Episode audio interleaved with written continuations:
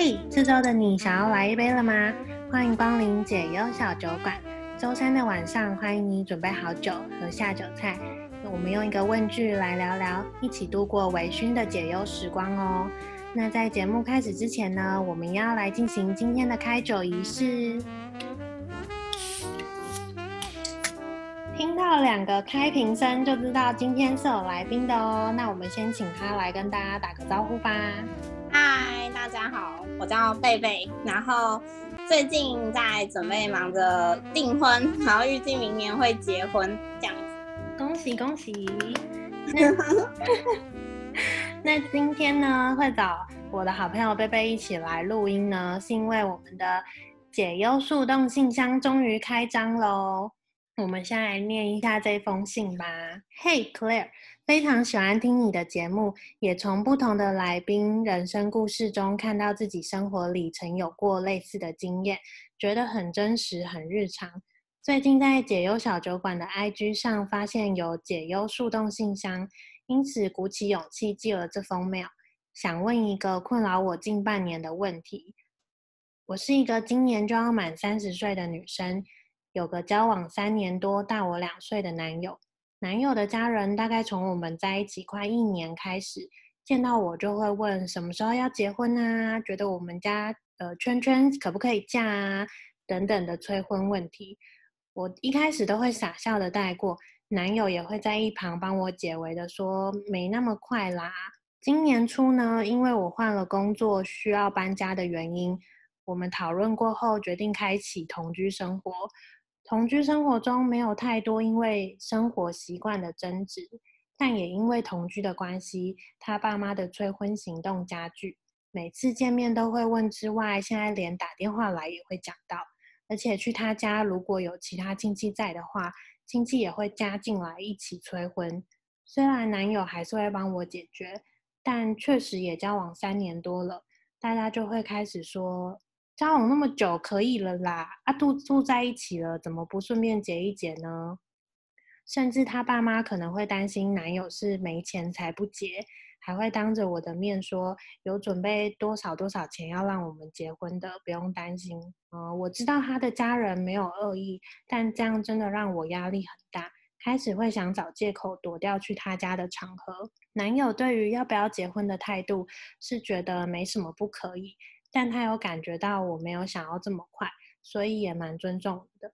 不过偶尔也会被他家人催到很烦，反过来也会生气地问我说：“为什么还不愿意嫁？”我则是因为爸妈婚姻的关系，从小就对于婚结婚没有感到很向往，甚至还有一点恐惧。但如果要生小孩的话，还是会结婚的。我没有讨论过想要再多存一点钱，跟彼此。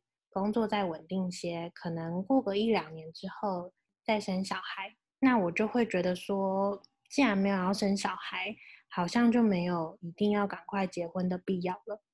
可是男友这时候就会更生气的说，结婚又不是为了生小孩，难道你跟我结婚就是为了小孩吗？也会生气我因为这样子就不陪他回家，有时候还会因为这件事情大吵起来。我自己也有想过，如果一定要结婚，男友绝对是那个我愿意嫁的人。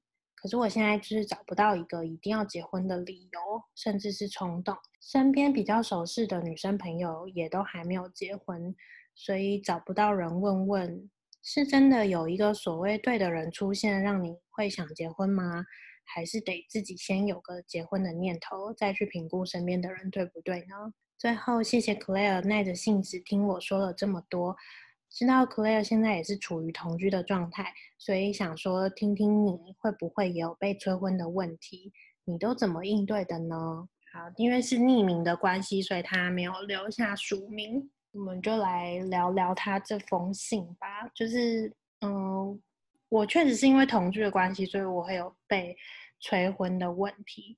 然后贝贝之前也有。虽然他现在要结婚了，但他是也是有经历过这一段的，所以我们就先来聊聊说，呃，你当初被催婚，然后跟我现在被催婚，我们怎么应对的？好了，先先讲一下我的，呃，我其实我就会一直一直傻笑带过，哎，但是因为他家人也不会真的是一直讲一直讲啊，就是可能见面的时候偶尔会问一下，然后或者是会会有说，呃，什么时候要安排跟我家人见面啊什么。然后，但是因为呃，他们他们说要跟家人见面的事情是最近这几个月，可是因为这几个月有疫情嘛，所以我就可以躲过去。就会就会说，就他家人也自己会说，疫情过后再看看。就是因为现在就是之前啦，因为我们又是在两个城市，所以远距离的移动也是有一点危险。嗯嗯，我自己是没有会会觉得每次都被问有点烦，可是没有到真的觉得很困扰。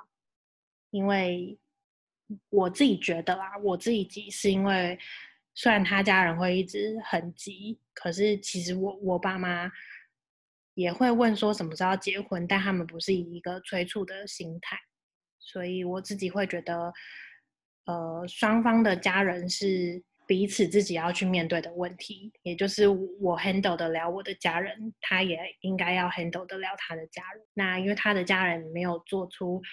比较让我真的会感觉到不舒服的时候，然后加上我自己的家人也没有在催，所以我我自己就没有太大的这个困扰。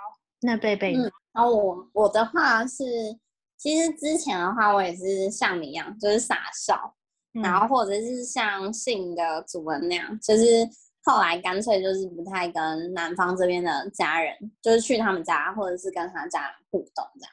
但我其实觉得。呃，这样是不太好，因为其实如果说你跟这个对象其实是有希望走到结婚的那一对，如果是因为这样子，然后反而导致你们后面的相处上面可能有一些嫌隙，反而会更不好。那我当时的做法的话，就是除了傻笑带过以外。然后后期的话，我可能就会用一些比较宗教，就是 长辈没有办法拒绝的理由，就例如说什么啊，我二十七岁前结婚就会离婚之类的啊。然后我觉得就是因为他们男方，我男朋友他们家就是就蛮传统的，所以其实蛮相信这一套。对啊，然后如果说就是刚好另外一半的长长辈没有很信这一块，我觉得是。可以，就是你跟就是男朋友讨论好一个希望结婚的年纪，然后可以跟他们就是男方的长辈讲讲看。我觉得其实长辈其实只是无聊，有点找话题，就是啊要不要结婚啊什么之类的。哦，对，但如果说有可能，嗯。嗯有可能就跟过年很多亲戚会一直问说，然后现在工作怎么样啊？有没有女朋友啊？你薪水多少啊？对对对，他们 他们只是在找个话题，他们可能不是真的这么的 care 对。对。那如果说能够让他们知道说，哦，你们其实是有在计划的。我觉得他们应该就会相对来说都是愿意接受，而且也不会一直烦，对啊，嗯，对，我觉得我觉得想好先沟通好一个大概的岁数也是很不错的做法，嗯嗯，那再来就是他有提到一个是说，呃，是真的有一个所谓的对的人出现，就会让你想结婚吗？因为很多很多人不是就会就是。尤其是闪婚的人，就会觉得说，哦，这个人就是会让我会想结婚，还是说是我自己要先有想结婚的这个念头，然后再去评估一下，哦，现在身边的另一半适不适合一起一起走入婚姻？嗯，这个我觉得是要看你觉得结婚的意义对你来说是什么。对啊，我我觉得应该要先。想先思考一下，就是结婚在你的人生中，它是一个必经的道路嘛，什么之类的。因为其实我觉得结婚就只是一张证书，嗯、然后你可以，你可以想比较笼统一点，它其实就是一个责任跟权益嘛，就是可以这样说。但是我觉得，其实对的人，我我其实大概呃大学的时候我还觉得有对的人，但是我其实就是。毕业以后，我就再也不太相信对的人这件事，因为其实我觉得，呃，对的人在不对的时间相遇，你们也不会在一起。然后如果说不对的人在对的时间你们相遇，我觉得他就会是变成对的人。所以我觉得时间点很重要，就是你内心的状态的转变。那像我可以分享一下我跟我男朋友的这经验，就是我们是爱情长跑，从大学到现在，嗯、然后大概五六年了。然后其实因为家长自己有点迷信，我自己也会算塔罗牌，所以其实我之前当我跟我男朋友算的时候，其实一直都不是可以结婚的状态。然后那时候感情也会相对没那么稳定，而且那时候也比较小，年纪比较小，我们也不会觉得说什么要结婚什么的。那我其实觉得结婚是真的要有一个冲动跟巧合，对。像之前我就会觉得说，嗯、跟男朋友好像没有一个就是共同抚养一个孩子，我也不知道说，哎，跟这个人结婚之后是不是他会打小孩或者是什么之类的，因为毕竟人不可貌相。对，然后后来是因为我们其实之前也有同居，然后后来我们就搬回家里住，所以其实是有办法养宠物。所以我们一起养了宠物之后，你就可以从它跟宠物的互动去观察出一些小细节。对，然后因为住在一起，你一定也会有一些磨合嘛，什么打扫啊、煮饭什么之类的，其实你们都会多少有一些争执。就是或者说他谁要洗碗那种屁事就会吵，你知道吗？然后对，那如果说你们其实就是这些芝麻小事都可以磨合好，然后外加其实这个人他可能有一些迹象显示他是一个可能可以顾小孩、爱家的好男人，其实我觉得就可以考虑结婚。对，然后再加上那个时候我刚好因为我会算塔罗牌，所以我就自己帮自己算了一下，哦，就是还蛮适合的。就是他，他的状态是会从，因为之前他算是不对的人，然后，然后慢慢转变，转变变成对的人，然后而且时机点也对了，就是上天告诉我说，哦，时机到了，然后在外加上就是说，我们刚好也遇到了一个就是房子，就所以我们也一起买了一间房，这样子一个巧合，时间碰在一起吧。嗯对啊，所以我觉得是要有一个冲动，一股一股神的力量推着你这样子。但我觉得塔罗牌这个蛮有趣的，就是他从一个不对的人变成对的人。对啊，就是因为你你问的问题都会一样，就是说哦，谁谁谁跟你适不适合结婚啊，或者是什么之类的。嗯、那其实牌面他通常都会跟你讲一些隐忧，就是 可能你们就算你们上很甜蜜，他也会告诉你一些可能潜在的问题。嗯对，但是最后那一副牌抽到的时候，就是整副牌都很顺利，就是你会觉得真的很巧，对啊，嗯，嗯，然后因为养宠物也是我们讲很久，但我们就一直没有机会遇到有领养，对，然后我们刚好就那一那一那一次就领养，然后我们刚好就是。最后一个名额，就是它可能一窝小猫，然后就是我们是最后一个赶上，可以领养走最后一只这样子。对，但她的信中有提到说，她觉得男友如果一定要结婚的话，她觉得男友绝对是那个她愿意嫁的人。所以我觉得他们应该已经也磨合到某一种程度，然后是双方都可以接受的样子了。然后，嗯，那他有提到他原生家庭的问题吗？所以我觉得，关于原生家庭这一块，呃，我觉得你可以去看看你到底恐惧的，就是对你来说，你为什么恐惧婚姻的事情，可以去把它更条列式的列出来说，你在原生家庭中累积的负面价值观，对于婚姻的这个是什么？是是你小时候你爸妈很常吵架就会很大声，或者是说出很难听的话，然后甚至摔东西，甚至有可能一方会动手吗？就是你可以把到底你恐惧的点是哪一些去列出来，然后去去看看，那你跟你男友目前，比方说吵架的时候，你们真的大吵起来的状态，是双方还是可以 handle 得了的吗？还是你有一些真的很不能接受的点，所以让你觉得？好像真的要结婚，还是有一点怕怕的，就是可以把恐惧再更具象化一点，去分析出你到底真的害怕的是什么事情。嗯，嗯对。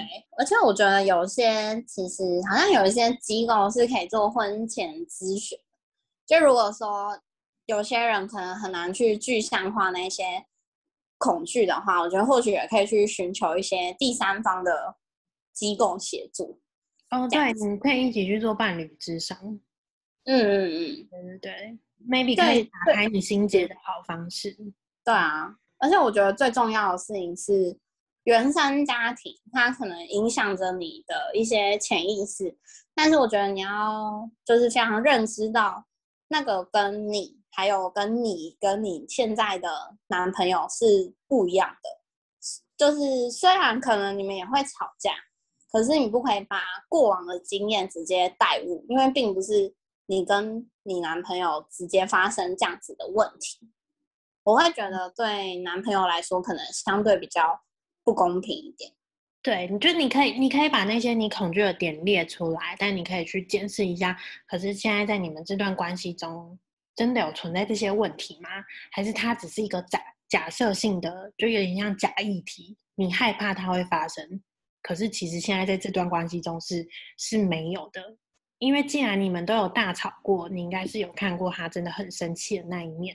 那他在很生气的情况下，如果他还是可以是可以控制得住自己，然后你们最后也可以好好沟通的，那也许你害怕的事情根本就不会发生。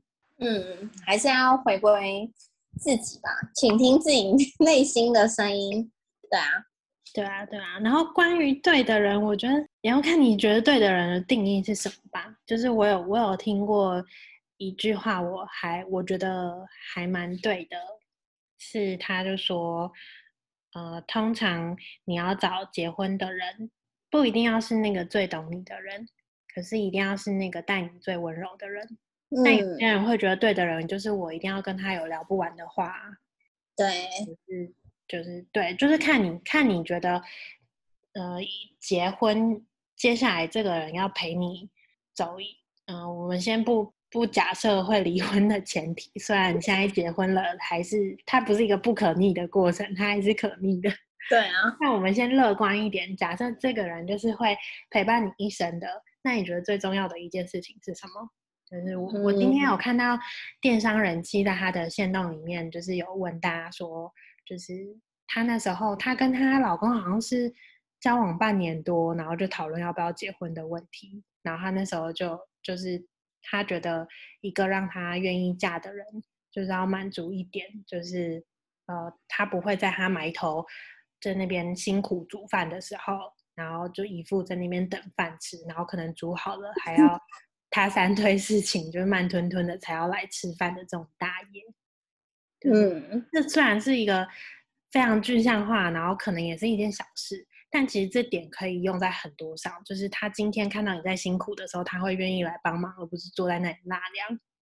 就是今天不止煮饭这件事情啦，但但这个就是一个他注重的点。他觉得今天我在忙的时候，我们要是一起。一起努力去完成这件事情，而不是有一个人坐在那边等着结果，然后已经成果出来了，我还要去三推四请的叫他来看这样子。嗯，对啊。但每一个人注重的点不一样啊，因为他也有问大家说，那那你们就是觉得一个可以嫁的人最重要的一点是什么？那有些可能就会讲说什么不能不能拿别的老婆来跟他比较啊，或什么的，就是你要去看。你自己觉得对的人是怎么样？就如果你你是相信有对的人的话，嗯，对啊。然后我觉得，我觉得结婚真的是一个冲动跟一个天时地利人和吧。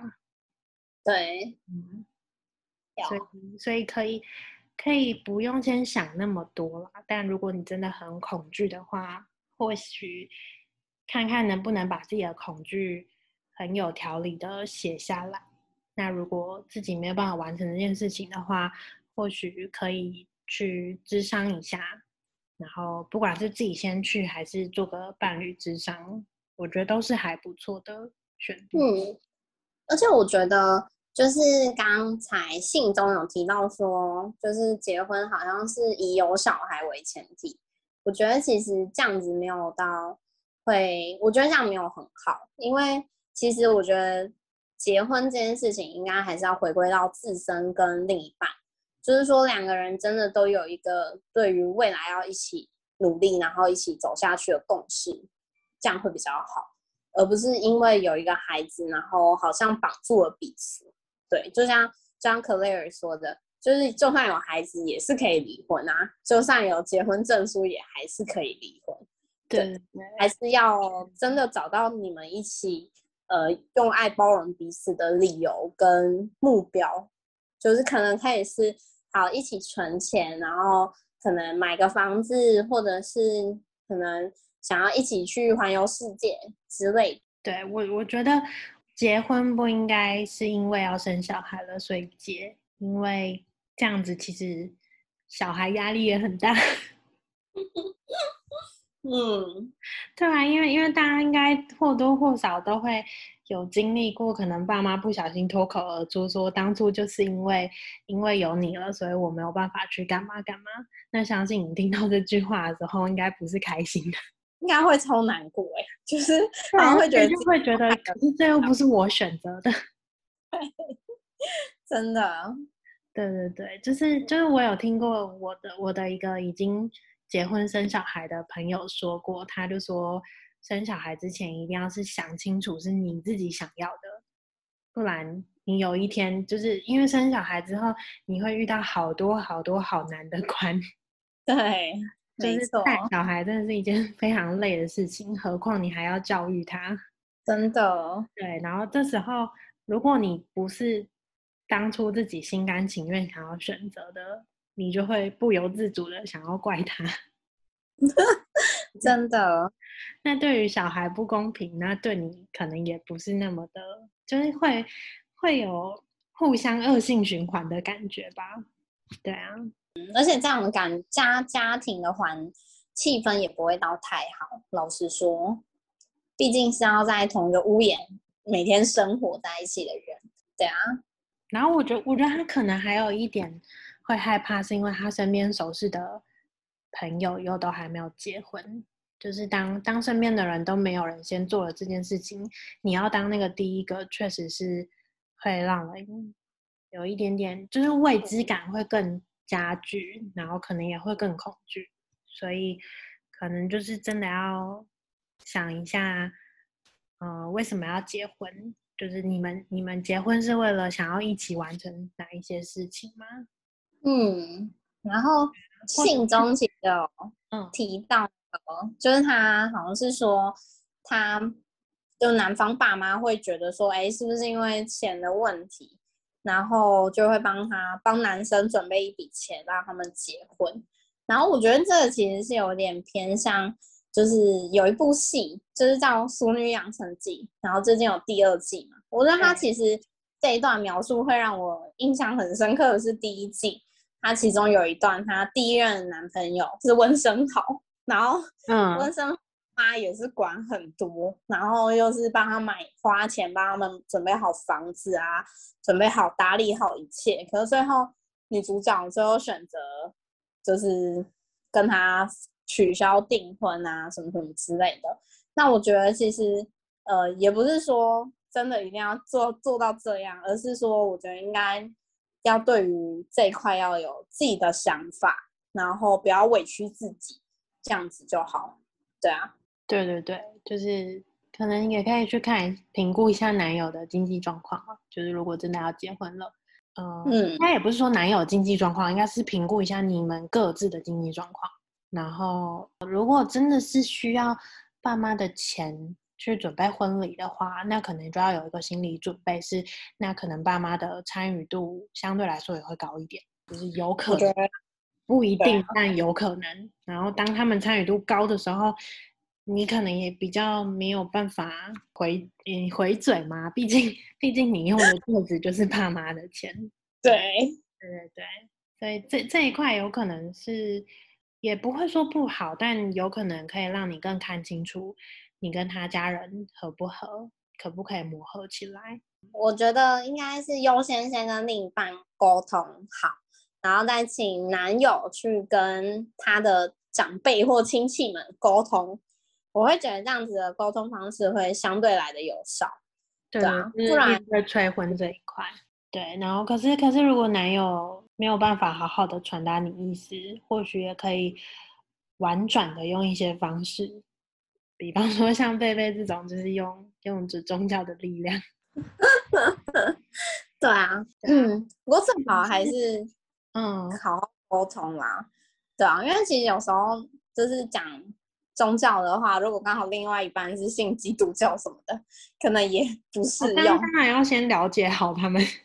对 对，就是这是一个有用，而且如果他他爸妈信，就可能可以让你清耳根子清闲一阵。但是但是当然，就是更理想化的做法，可能是可以把你们为什么要呃可能。假设 maybe 三十五岁再结婚的这个理由，就是中间这段时间，你们想要各自在自己的事业上，或者是你们想要有哪一些目标，可以跟他们家人明确的讲出来。我觉得说服他们家人接受的可能性也会更大一点。嗯，没错。信中也好像有提到，男生其实也想要结婚。那我觉得其实有时候。就像女生会一直问说，你到底爱不爱我？这个 真心话问题。对，其实有时候我觉得，就是那个男生他会这样问，就是你愿不愿意跟我结婚？有时候只是想要理解说，这个女生是真的爱我之类的。那如果说是这种出于不安全感，我觉得或许也是一个让她好好展现她爱她男朋友的一个方的机会。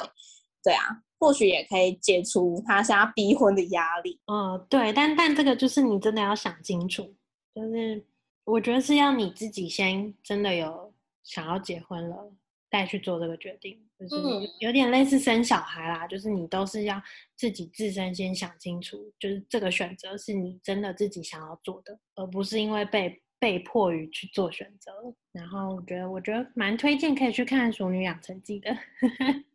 对，而女主角四十岁，你看她，她也是有被被逼婚的问题。对啊，然后就是中间有一些对于自己自己认同或者是自己想要追寻什么东西的一些迷惘过，然后可是就是他有他有真的去尝试过了一些事，然后也有很认真的倾听自己的声音。我觉得你或许可以尝试跟自己对话看看。把这些问题，嗯、我之前前几集有访问过一个瑜伽老师，然后他有说，跟自己对话的方式可以是把这些问题想象成是有一个很爱你的另一个人，然后你去问这个人，可是是以一个自问自答，但你的心态是要是那个很爱你的人会怎么样回答你的方式去回答，嗯嗯，就是。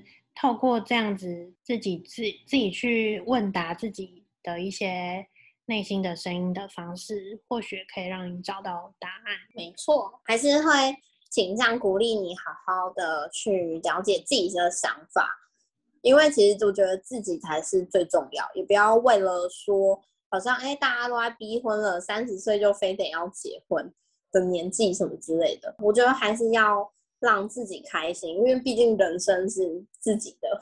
对，真的就是没没有说三十岁一定要做什么。那唯一有年龄可能会有一点点重要的限制，就只是生小孩这件事情。可是因为你的年纪也还没有到高龄产妇的状况，现在很流行冻卵，就是可以让流卵能冻起来。哦，对啊，哦，也可以去看有一部戏叫《未来妈妈》。就是推荐你跟你男友一起看，里面有一些结婚后可能会遇到的问题，你们可以一起先讨论一下，看看价值观一不一样。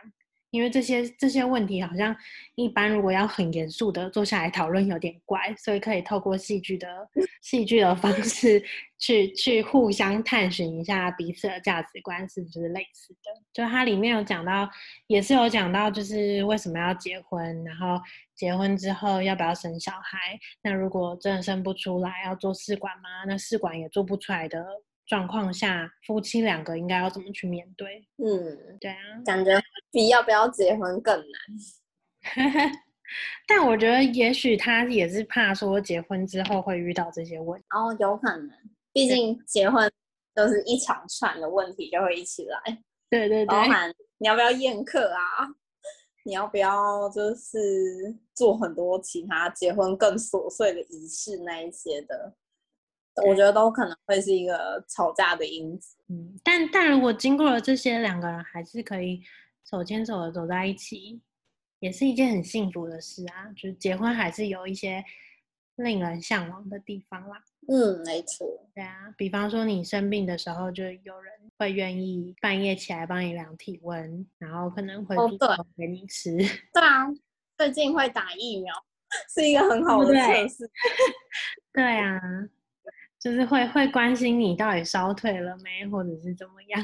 没错，还是会有一些好的好的部分啦，没有都是一连串的问题那么可怕，但只是要 先先想清楚自己内心的声音到底是什么。嗯，没错，对啊，然后建议可以用写下来的方式，或者是说出来的方式，因为其实想的时候脑回路会比较乱一点。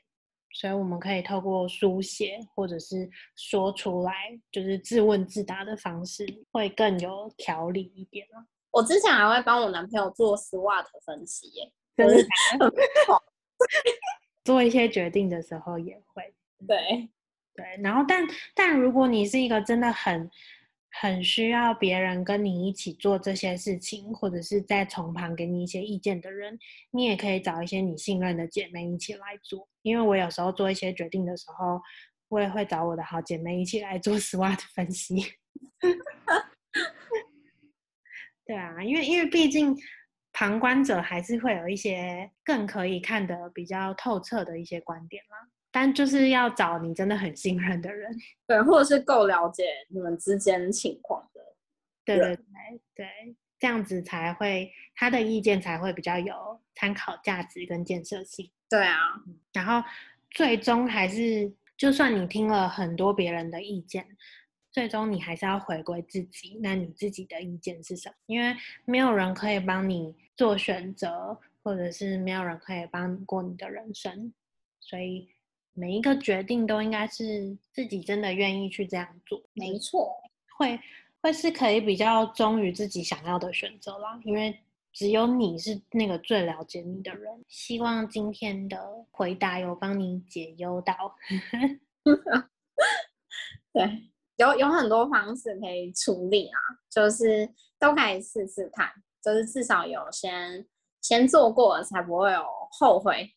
对啊，或者是遗憾之类的。然后我真的觉得，就是他家人或者甚至是他亲戚的催婚，反正也不是每天都会遇到，所以真的不用不用心理压力这么大。重点是你跟你男朋友之间的共识，然后还有你自己的想法是什么？对，就是因为。如果你跟你男朋友有一个明确的共识了，我相信你们应该也不会再为这个事情大吵起来。我觉得可能更困扰你的是，你男友会因为这件事情来跟你吵架。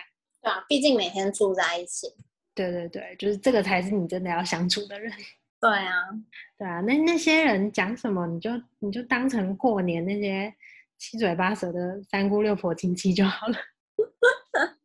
虽然真的很烦，但就是真的。听听就好，加油，你可以的。三十岁还很年轻，慢慢想就好。三十岁真的还不不用到很慌张了，而且三十岁会有迷惘也是正常。就是我我也我也快要三十岁了，我也是对未来感到迷惘。真的，对啊，这都是正常的啦。加油哦，那就是希望今天的回答能够有帮您解忧到。然后如果你愿意的话。